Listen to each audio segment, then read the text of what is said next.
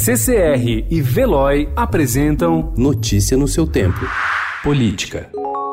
O governo já vinha estudando e hoje publicou em Diário Oficial da União Extra o estado de calamidade pública. Medidas emergenciais: 84 bilhões para a população vulnerável.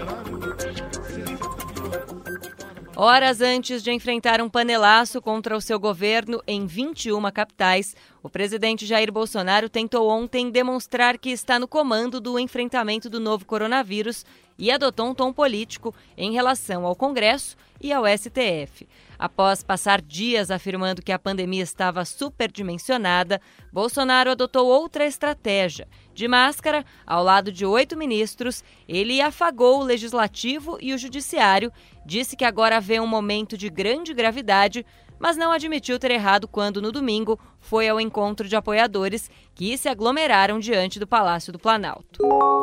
O Tira e Põe de Máscaras, protagonizado pelo presidente Jair Bolsonaro e alguns ministros ontem durante a coletiva de imprensa, não está de acordo com orientações médicas, afirmam infectologistas ouvidos pelo Estadão.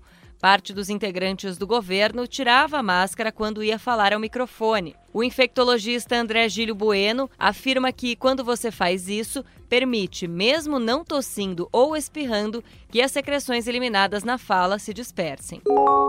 O presidente do Senado e do Congresso, Davi Alcolumbre, é o primeiro chefe do poder brasileiro infectado com coronavírus. A informação foi confirmada ontem pela assessoria de imprensa e pelo próprio senador nas redes sociais.